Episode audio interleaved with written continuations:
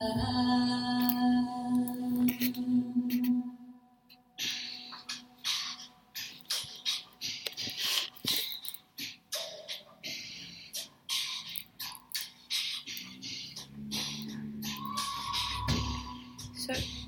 so hello everyone.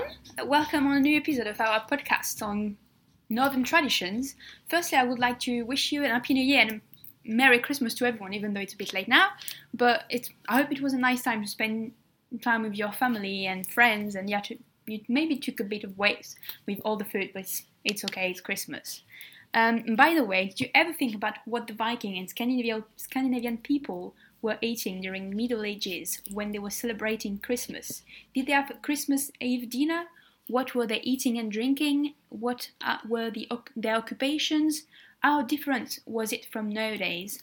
So, to answer the, to these questions, today I'm welcome, welcoming two guests who are f- quite big lovers of Northern traditions and especially Scandinavia. So, I will let them present themselves. Uh, hi everyone, I'm Anaïs. Hello, I'm Solène. Um, what you ask are actually interesting questions, and we could speak about the subject during hours, but just let's start from the beginning. Of course, Viking people didn't celebrate Christmas as the celebration of Jesus Christ's birth for the very good reason that they were pagan. So, what we call Christmas today could refer as what they were calling in Old Norse Yule, which is in English Yule, and in modern Scandinavian languages the word became Yule, while it's still Yule in Icelandic today. Okay, so just let me precise to all our listeners that all all Norse words are uncommon words and quotes will all be written on our website. Um, so if you have any problems with that, it will be okay. But then to go on to another question, what were what were Vikings celebrating of Yule if it was not like in Christian traditions? Um, they were celebrating the winter solstice, which is the time of the year around the end of December when the days uh, begin to get longer again. It refers to a ceremony that took place over the course of two nights, and it began uh, with Midwinter Night. Snorri Sturluson, saga author um, of the 13th century, said that pre-Christian Yule lasted for three days, but the sources uh, give different dates.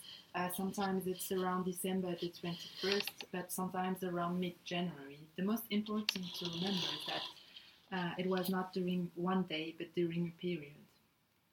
Okay, so I guess it was an important time, like during of the pagan life. And could you tell us what were they doing during that period? Did they have huge feast, huge feast in which they were eating and drinking a lot? You are totally right. Uh, we know that the festival contained a lot of feasting and drinking, but it's not so clear to us because our main sources are more about myth and stories, but rarely about things like festivals and prayers. But something is sure there was a huge amount of food during the Yule festival.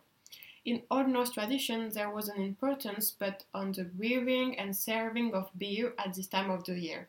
It should have Yule beer to drink for the honor of the gods.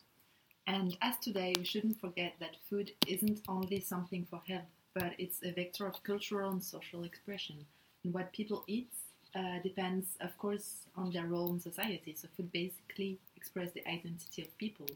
In a lot of sagas, that period is depicted as a social gathering, a time for inviting neighbors and relatives for a feast with good drinks and food, and to eat the best products of the previous season. A good illustration of this is to be found in the saga of Olaf in the Heimskringla.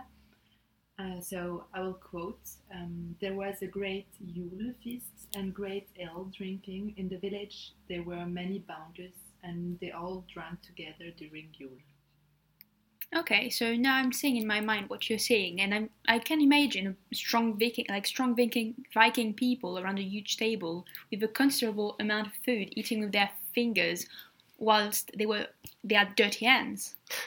I'm sure you watched too uh, much the series Vikings. Um, we should deconstruct those clichés. Even if food had a central role, it was not deeply studied until recent period, so there were a lot of misconceptions.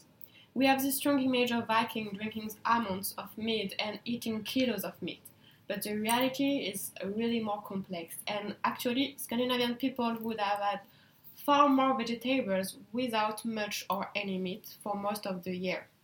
So meat was really for the big events, Yule for instance, and it was not served by itself but always along with porridge or vegetables.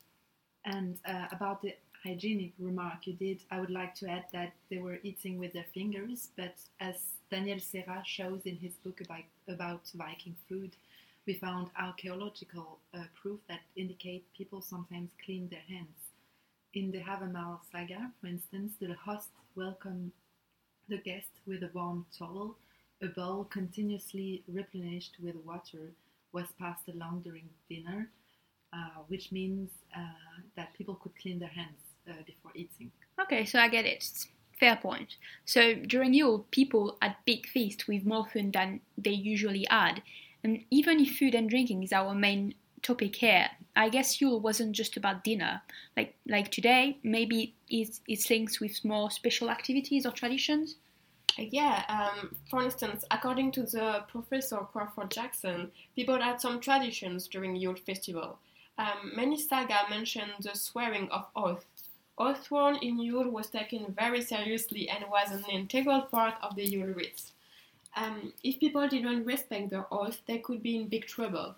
And men were swearing on a boar, which is basically a white pig. And the oath sworn is often about marrying or conquering a woman. And just to give an example, we can read in the Lay of Helgi Hjorvardsson, for instance. Um, was coming home alone from the forest one Yule Eve. That evening, the great vows were taken. The sacred bow was brought in, the men laid their hands thereon, and took their vows at the king's toast. Hethin vowed that he would have Svava, Eilimi's daughter. Okay, that's a bit funny. It almost sounds like New Year's resolutions we are taking nowadays. And what about gifts? For us, it's something very important, very like big. Maybe as much as food during Christmas Eve. Was it already the case back then? Um, in the saga Olaf from the Heimskringla, uh, we can read uh, King Svein, in, uh, Svein sorry, introduced new laws. At Yule, every man shall pay the king a meal of malt from every harvest and a leg of a three-year-old ox, which was called a friendly gift together with a spend of butter. So that means there is the idea of a gift uh, that has to be made, but it's something um, more around the social obligation. People have to make a gift to the person who are the persons who are superior to them, and the gifts are often useful stuff such as food and drinks. Okay, but then I'm wondering, as we know, Scandinavia was Christianized around 1000, so I guess something happened to the pagan tradition and the way to celebrate Yule then. What Christianism changed to the Yule festival? Yeah, uh, indeed, according to the Heimskringla, it's uh, Hakon the Good in Norway who ruled the celebration of Christmas as we know today. Um, because he decided in the 10th century that the North Solstice uh, festival became through Christianity a celebration of the birth of Christ, as it was in all European countries. So, the old midwinter sacrifice, was moved to a December 5th uh, to December 25th.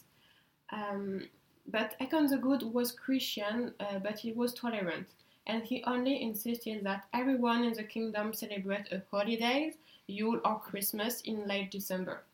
In the saga of Hakon, we can read King Haakon made a law that the festival of Yule should begin at the same time as Christian people held it.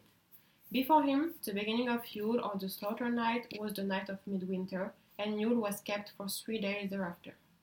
And there is actually a very surprising anecdote about Hakon and Yule.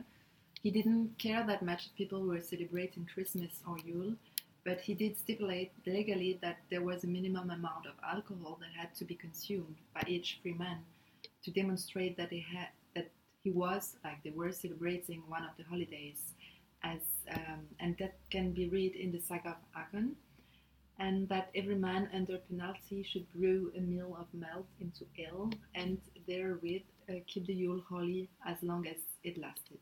It's also interesting to notice that we find um, in this uh, in this same saga the expression at Drike Yule, and um, it was used often to mean to celebrate Yule. So drinks and are deeply connected with Yule. Okay, so it almost sounds very funny to us today to hear this. Like it's written in law that people have to drink a certain amount of alcohol, whilst today it's more of the opposite. But I guess Christianization had also other consequences, isn't it? What about pagan sacrifices, for instance? Uh, still, we can uh, answer to this question with the saga about Hakon. In this saga, he attended a Yule festival thrown by one of his pagan subjects. Pagan insisted that Hakon had horse's liver. Hakon refused it because it's part of pagan ceremony, but he managed a compromise and simply inhaled the smoke off uh, from the cooked horse. But the next Yule, Hakon was violently forced to eat uh, the liver from the horse. Um, we know that the sacrifice of horses was something uh, very important uh, for the Norse religion, uh, as we can read in a lot of saga. And in more in general, pagans sacrificed a lot of animals during different time of the year, as we can read in the Ynglinga saga. I'm quoting, on winter days there should be blood for a good year, and in the middle of the winter for a good crop, and the third blood should be on summer day a victory blood. Yeah, so to summarize quickly, Christianization changed a lot of things in the Yule tradition. There are no more sacrifices. The celebration is held in churches and not in the chief place because the aim of the celebration itself changed.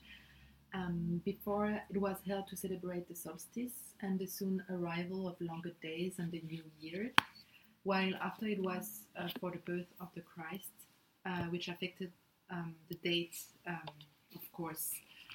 Um, in Christianism, there was also a lot of food restriction. Horse meat was forbidden, for instance, and people often had to fast. So the moments of big feasts, uh, such as Yule, uh, were maybe even more appreciated. And the tradition of having big feasts for special celebrations uh, seems to remain, as well as the consumption of alcohol. Okay, so everything you said is extremely interesting, but I'm still wondering what are the sources that allowed us to say that what were the food and tradition in general of the Vikings and medieval people.